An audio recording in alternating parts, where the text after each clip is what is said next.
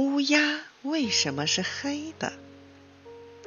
很久以前，有一天，孔雀、画眉、鹦鹉和喜鹊对长着一身五颜六色的羽毛的乌鸦说：“朋友，你的羽毛太漂亮了。”乌鸦昂着头说：“哎呀！”为什么你们的羽毛这样难看呢？让开，让开！我要飞了，你们不要把我的羽毛弄脏了。说完，它就飞走了。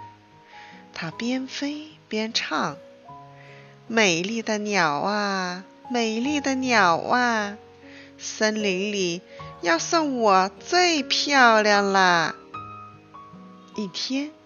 森林里燃起了一堆熊熊的篝火，太阳照在火上，现出了红、黄、橙、蓝、紫五种颜色。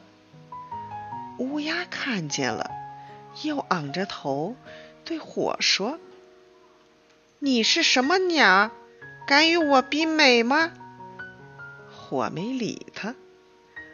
乌鸦生气了。就向火扑去，一下就掉进了火里，烧得它呜哇呜哇直叫，痛得它在地上直打滚儿。美丽的羽毛全烧光了。从此以后，乌鸦的羽毛就变成黑色的了。